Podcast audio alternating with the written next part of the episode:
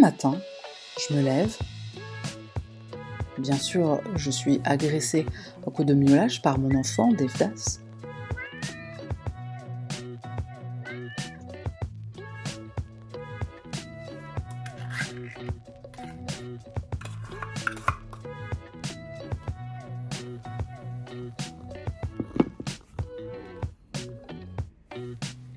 Je me lave, prépare mon café, rituel du matin oblige.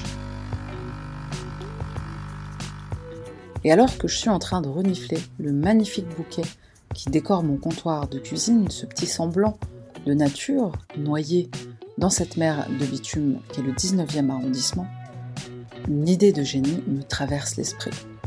Tiens, et si j'écrivais une lettre à un tueur? Ni une ni deux, je marme de mon plus beau carnet de notes, un stylo, et c'est parti. Non, je suis une métaux, j'ai tapé à l'ordinateur. Je tape tout à l'ordinateur. Zama, meuf moderne.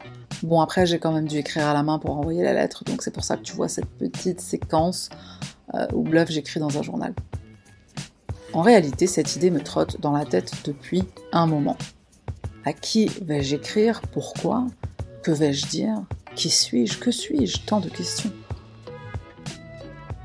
Pourquoi écrire à un tueur? Alors mon intérêt pour le true crime, euh, etc., bon, on en a déjà parlé, enfin j'en ai déjà parlé plusieurs fois, donc je ne vais pas revenir dessus en détail. Ce que je dirais, c'est que pour moi, le but est clairement de, euh, bah, parler directement à la personne qui est euh, à l'origine du mal. La perspective, c'est quelque chose qui est important.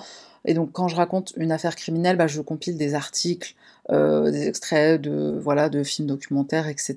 Donc, principalement des articles de, presse. Et c'est une perspective. Un peu comme dans Mindhunter, où on te raconte les débuts du, profilage euh, de, criminels, qui doit se faire avec euh, objectivité, voire en se plaçant même, en se mettant dans la peau du tueur. Il est intéressant d'avoir la perspective de la personne responsable du crime en question ou des crimes en question pour mieux euh, la comprendre. À mon avantage, deux éléments, le fait que je sois une femme et le fait que j'écrive depuis la France. Écrire à un homme incarcéré aux États-Unis avec ses atouts, clairement, ça me donnait une plus grande chance de réponse. Très vite, mon choix se porte sur deux noms, et voici la photo d'une des personnes qui a piqué ma curiosité. J'écris une lettre à Joël Guy Jr.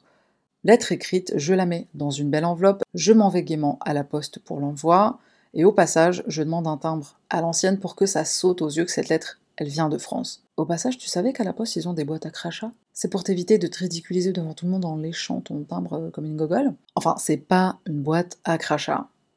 Mais c'est vrai qu'elles sont bizarres quand même. J'écris l'adresse, j'écris mon adresse au dos, je me dirige vers la boîte jaune à l'extérieur de la poste, oui, parce que bien sûr, ils veulent jamais prendre l'enveloppe de tes mains et te disent toujours d'aller euh, dehors à la boîte jaune. La lettre est envoyée et maintenant, j'attends. Il me faudra environ deux mois pour avoir enfin une réponse. Qui est Joël Guy Junior et surtout, qu'a-t-il fait? L'affaire se passe dans le Tennessee et je te fais un petit résumé de la vidéo que j'ai intitulée Une chorba diabolique. Alors, c'était pas le titre officiel euh, de la vidéo, c'était un ragoût diabolique, mais euh, voilà. Nous sommes le 28 novembre 2016, le lendemain de la fête de Thanksgiving. Il est environ 7 heures du matin quand Lisa Guy ne se présente pas sur son lieu de travail, elle qui d'habitude est ponctuelle et ne rate jamais une journée. Sa supérieure et amie, inquiète, contacte les services de secours pour demander une vérification de bien-être. Elle veut s'assurer que son employé et ami se portent bien, vu qu'elle n'est ni présente et qu'elle ne décroche pas non plus le téléphone. La police se présente au domicile de Lisa où elle réside avec son mari Joël. On frappe, pas de réponse, on repart bredouille, mais la police se présente de nouveau au domicile du couple. Cette fois, il récupère le badge de la porte du garage, badge qu'il trouve dans un des véhicules appartenant au couple. Par chance, une des voitures n'est pas verrouillée. La police entre donc par la porte du garage et tout de suite, il constate qu'une odeur étrange se fait sentir. Cette forte odeur de produits chimiques intrigue. Les policiers explorent la maison.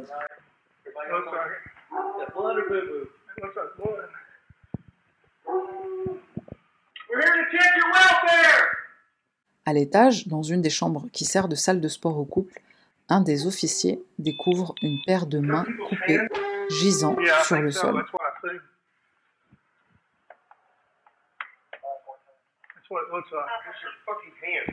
Horrifiés, les policiers rebroussent chemin et appellent la police scientifique. Un meurtre a clairement eu lieu. La police scientifique va confirmer qu'il n'y a pas eu un meurtre, mais deux. Des parties de corps sont découvertes un peu partout dans la maison, la paire de mains, des torses gisant dans un bain de produits chimiques dans des bacs plastiques, etc. Dans la cuisine, on constate qu'une marmite est sur le feu, toujours allumée. À l'intérieur de cette marmite, la tête de Lisa qui cuit à feu doux depuis deux jours. Grâce à l'autopsie, on découvrira plus tard que Joël et Lisa Guy ont été poignardés avant d'être découpés et placés dans ces bacs plastiques. Le chef cuistot responsable de cette chorba diabolique, de ce ragoût diabolique, le fils du couple, Joël Guy Jr. La police le découvrira très rapidement en fouillant toute la maison et en recueillant des tonnes de preuves.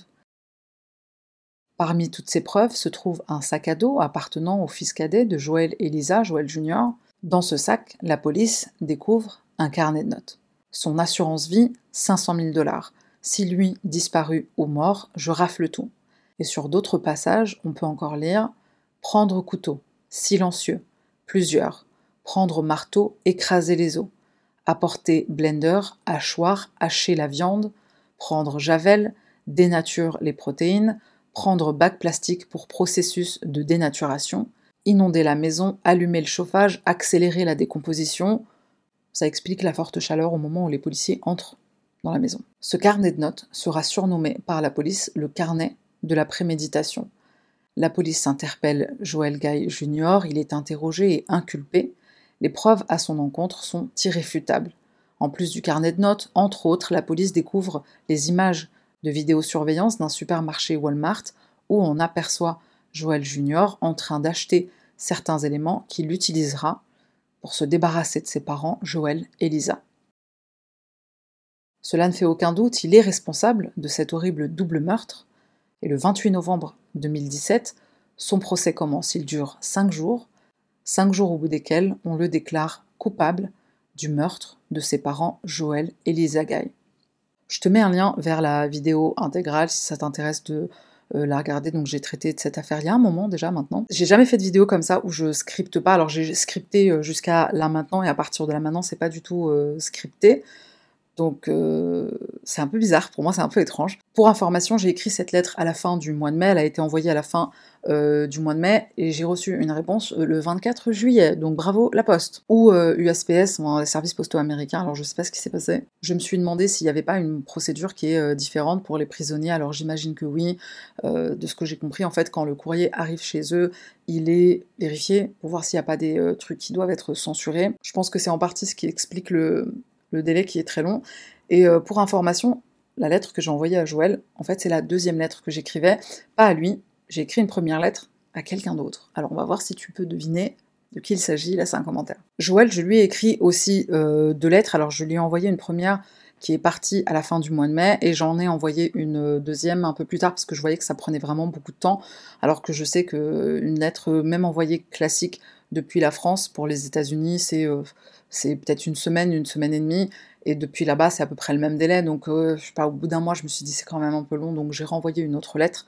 Et cette fois, j'ai donné euh, l'adresse qu'on a avec Justin euh, aux États-Unis. Je me suis dit bon, si c'est plus simple, peut-être qu'ils n'ont pas les moyens, les prisonniers là-bas, d'envoyer du courrier à l'international, même si ça coûte pas bien plus cher qu'un timbre classique. Mais euh, voilà, dans le doute, j'ai donné l'adresse aux États-Unis. L'attente a été vraiment très longue parce que j'avais hâte de faire cette vidéo et surtout dans les débuts. Alors quand j'ai écrit la lettre, il y avait plein d'idées qui me venaient, enfin pas plein d'idées, mais je veux dire, je prenais des notes de ce dont j'allais parler, des petites séquences que j'allais filmer, euh, machin et tout. Donc euh, j'étais, enfin tu sais, quand t'as l'excitation du moment et de te dire ouais je vais faire un truc et tout, enfin t'as un projet qui est sur le feu. Bah, du coup, tu dois patienter parce que c'est un truc qui est, à feu doux et toi, t'es es parti, t'étais sur puissance maximale dès le départ. Dans le doute, je suis même allée vérifier l'adresse. Enfin, j'ai même pas eu besoin de le faire parce que moi, j'ai appelé carrément les prisons au départ. Donc, avant d'envoyer les lettres, je voulais être sûre que ça arrive au bon endroit. Donc, j'ai appelé euh, une première prison quelque part sur la côte ouest, et j'ai appelé donc la prison dans, le dans, le Tennessee où se trouve Joël. J'ai parlé avec la personne qui, enfin, qui gère ce genre de choses, enfin, je sais plus c'était quel service, mais voilà, bonjour, j'appelle pour telle personne. Alors j'ai donné nom, prénom et son, même son deuxième prénom parce que on sait jamais s'il y a des homonymes. Enfin, Guy, c'est un nom de famille qui est qui peut être commun. Donc dans le doute, j'ai vraiment donné toutes les informations. Je savais qu'il était là-bas. J'ai trouvé l'information sur des sites officiels euh, du gouvernement américain par rapport à l'adresse et tout ça. Des fois, il y a des prisonniers qui sont euh, transférés, en fait, qui vont dans une autre maison d'arrêt après leur condamnation, après leur, euh, enfin leur sentence après leur procès. Et puisque j'avais ce, doute-là aussi, donc voilà, j'ai appelé euh, la prison euh, que j'avais trouvée sur le site officiel pour valider, vérifier qu'il était bien là-bas et vérifier ce que je devais noter sur l'enveloppe, parce que faut savoir un truc, et c'est la même chose en France. Quand tu écris à quelqu'un qui est incarcéré, il te faut le numéro d'écrou. Si t'as pas le numéro d'écrou, la lettre te revient. Pour les États-Unis, c'est pareil. Alors ils appellent pas ça écrou, bien sûr, mais ils appellent ça le CID, euh, SC, machin. Enfin, ça a plein d'être. Et euh, voilà, donc je voulais aussi m'assurer que j'avais les bonnes références parce que toutes ces informations, en fait, tu peux les trouver sur Internet. J'ai commis une erreur quand j'ai envoyé la toute première lettre, donc à l'autre personne dont je tais le nom pour le moment. Donc j'ai envoyé cette première lettre et en fait je l'ai d'abord tapée à l'ordinateur et ensuite, je l'ai écrite euh, au propre sur une feuille et tout ça, parce que bon, voilà, je voulais, je voulais pas envoyer un truc imprimé, c'est, je trouve que ça fait impersonnel. Je voulais écrire un truc, bien sûr, euh, à la main. Donc, euh, j'ai réécrit de mon ordi, et puis c'était pas exactement la même chose. Donc, j'ai pas pensé à faire une photo, mais pour la lettre que j'ai envoyée à Joël, j'ai, euh, enfin Joël, je dis Joël comme si c'était mon sahab, comme si c'était mon pote, mais euh, voilà, la, lettre que j'ai envoyée à Joël, du coup je n'ai pas fait cette erreur, j'ai tapé à l'ordi, j'ai tapé à la main et c'était légèrement différent et ensuite j'ai fait une photo. Du coup, il faut que je lise ma lettre en fait. Elle est où ma lettre? Ah oui, non, c'est bon, je l'ai. Du coup, je lis sur mon ordinateur.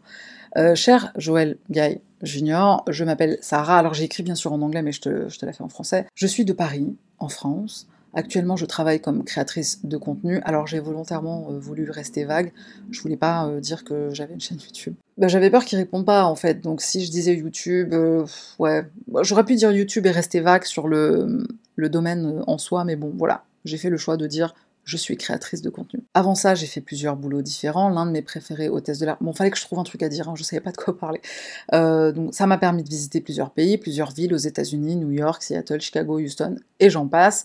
Je n'ai jamais été dans le Tennessee, cependant, wink wink, euh, parle-moi ton bled. Je me demande comment c'est là-bas, je ne sais pas vraiment quoi dire d'autre à mon sujet, si ce n'est que si tu l'acceptes, j'aimerais bien que l'on devienne des pen pals, des correspondants. J'aimerais en savoir plus à ton sujet, entre parenthèses, je ne veux pas parler de l'affaire. J'aimerais en savoir plus sur la personne que tu es, ce que tu aimes, ce que tu n'aimes pas. Est-ce que tu aimes lire, par exemple? Je suis une personne très curieuse, je m'intéresse à beaucoup de choses, donc on pourra discuter de beaucoup de choses et tu pourras sûrement me parler de certains sujets euh, que je ne connais pas. Je ne sais pas si j'ai bien traduit, mais euh, en gros, c'était l'idée. Pour une première prise de contact, je pense que je peux m'arrêter ici. J'espère que cette lettre te, euh, te, trouvera en bonne santé. Dans l'attente de te lire bientôt, au revoir, Sarah. J'ai écrit au revoir en français, Zama. Cette lettre est euh, volontairement courte parce que, bah, bien sûr, je ne savais pas s'il allait me répondre, et puis franchement, je ne savais pas trop quoi dire à mon sujet. Clairement, oui, j'ai l'impression de faire un peu de la lèche, mais bon, c'est parce que je voulais vraiment obtenir une réponse. Et le fait que je dise je ne veux pas parler de l'affaire, c'est parce que je sais qu'il ne veut pas parler de son affaire. Donc, euh, fallait que je le place en mode euh, je sais que voilà, mais t'inquiète pas, et j'espère quand même qu'on va y venir. Et.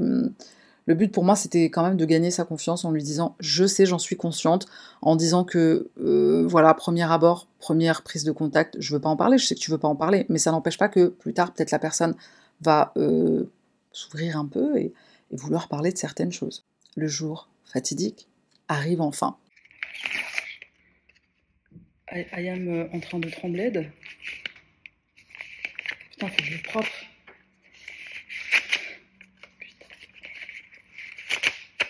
Il n'y a que moi qui est assez folle pour faire ce genre de choses. Petite anecdote, en fait, au moment où j'ai écrit euh, ces lettres, les deux lettres, genre euh, une semaine après, je reçois un courrier et c'était une enveloppe marron.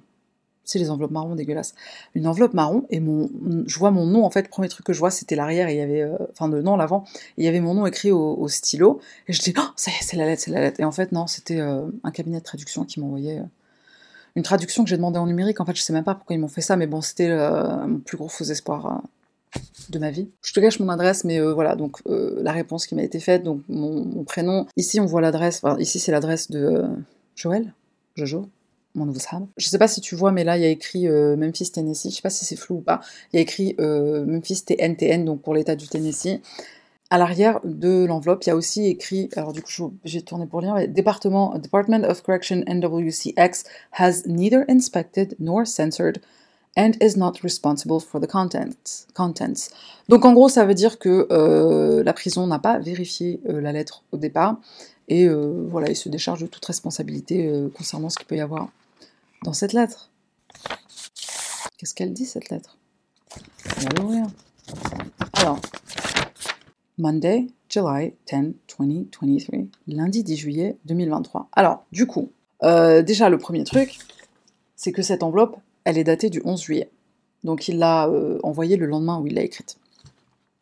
Dear Sahara, alors je te lis une phrase en... Je, je, je, réalise pas ce que j'ai dans les mains en fait, c'est ça le truc. Je te lis une phrase en anglais et puis une phrase en français. Alors, uh, Dear Sahara, I received your letter which was posted Tuesday, May 30th, 2023 at 6.30 p.m. CST on Monday, July 10th, 2023. Cher Sahara, j'ai reçu ta lettre qui est euh, postmarquée, euh, je sais pas comment on traduit ça, enfin qui est datée euh, du mardi 30 mai 2023 à 6h30 de l'après-midi, le lundi 10 juillet 2023. Euh, ça lui ressemble bien de parler comme ça? Je le connais. Il a écrit la date de réception qui est le 10 juillet. le lendemain, il a envoyé une réponse quand même. Donc, j'ai une théorie sur le pourquoi il a répondu aussi vite. Bon, on en parle après. Thank you very much for writing me. Merci de m'écrire. Merci beaucoup de m'écrire. I would be delighted to have a pen pal, particularly one from so far away. Je serais ravie d'avoir euh, une correspondante et particulièrement une qui vient de si loin. However, un, très euh, gros however, however, enfin il n'est pas écrit en majuscule, mais tu vas comprendre pourquoi.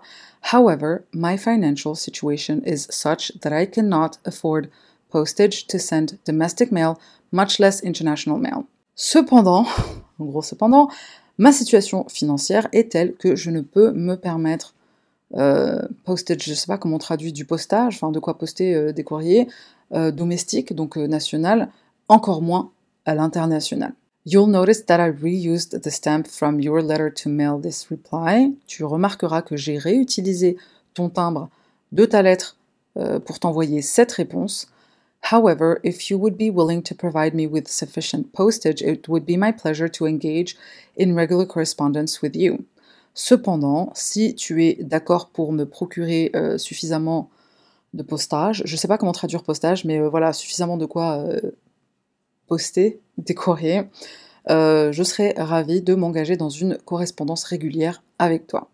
Sorry for not writing more, but I am not certain that a letter stamped with used postage will actually reach you, and I didn't want to write a long letter only for it to get disposed of by the postal service.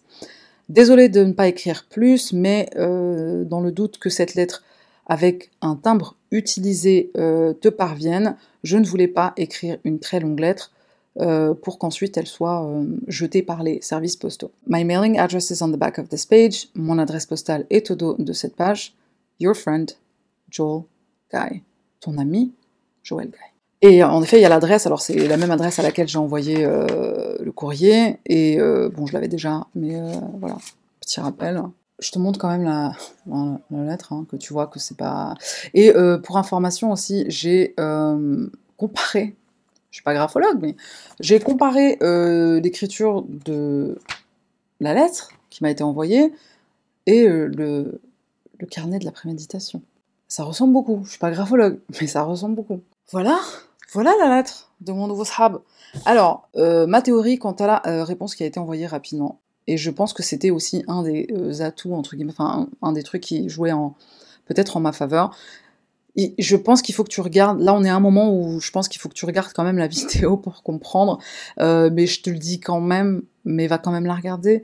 En fait, Joël, c'est quelqu'un qui, euh, déjà à la base, avant même les événements, c'est quelqu'un qui n'avait pas d'amis. Il avait un ami euh, à l'école, et cet ami, il a témoigné pendant le procès. C'est un ami auquel même Joël a téléphoné pendant qu'il était incarcéré. Je me rappelle plus ce qu'il lui a dit. Bah, moi-même, faudrait que je re-regarde cette vidéo du coup. Mais, voilà, c'est la seule personne qui, était, enfin, qui faisait partie de sa vie, de son entourage, à part sa famille et même encore sa famille, il les voyait très peu le fait de savoir que Joël c'est quelqu'un de, bah, totalement isolé, qui n'a pas d'amis, etc., plus l'incident en, en, prison, j'y viens tout de suite, je savais que c'est quelqu'un qui Enfin, je sais que c'est quelqu'un qui, en ce moment même, doit être mais tellement isolé, qui doit se sentir tellement seul, que je pense la lettre, il l'a reçue et dès le lendemain, il a répondu. Quoi. Enfin, moi-même, ça m'a étonné. Mais après, en pensant à sa situation, je me suis dit, ouais, en vrai, ça m'étonne pas tant que ça. Euh, une personne lui, euh, lui parle et voilà, il a envie de répondre. L'incident de la prison, alors j'en parle dans la vidéo, bon, je te le dis quand même ici, mais va la regarder parce que c'est quand même. Euh, bah, ça te permettra aussi peut-être de mieux comprendre cette, ce début de correspondance. Ce qui s'est passé en prison pendant que Joël était en détention provisoire, donc il était en attente de son procès, il a envoyé une lettre au juge pour lui dire enlevez mon co-détenu de ma cellule, il faut que je sois seule. La nuit, je rêve de lui arracher les yeux. Et puis, euh, enfin, il y avait d'autres détails hyper gore, mais je me rappelle de ce truc-là, de arracher les yeux. Et puis, il a dit d'autres trucs, voilà, la nuit, je rêve de lui faire ci, de lui faire ça, ne le laissez pas dans ma cellule. Voilà, donc comme ça, tu comprends le niveau de... Du coup, bon, qu'est-ce qu'on fait maintenant? Qu'est-ce qu'on fait maintenant? J'ai demandé à Justin, puisqu'il est euh, là-bas en ce moment, il est aux États-Unis, donc je lui ai demandé d'aller à la poste et de faire envoyer des enveloppes timbrées. Donc il a pris euh, une grosse enveloppe, il a mis plusieurs enveloppes timbrées à l'intérieur et il a fait envoyer ça. L'envoi est express, donc bon, normalement ça devrait arriver euh, en 24 ou 48 heures à la prison dans le Tennessee. Et puis bon, s'il répond le lendemain comme il l'a fait, eh ben, la lettre, elle devrait arriver euh, au bout de à peu près deux semaines, hein. peut-être un peu moins de euh, deux semaines. En tout cas, ça a été le cas euh, pour celle-ci. Donc voilà, maintenant que je lui ai envoyé des enveloppes et des timbres, bon, ben on va voir ce qu'il va dire. Je me rappelle pas si je l'ai. Ça, c'est le problème quand tu scriptes pas les vidéos, mais du coup, on voit bien sur l'enveloppe que c'est mon timbre, Marianne, qui a été j'ai utilisé pour me répondre et je savais pas que c'était euh, possible.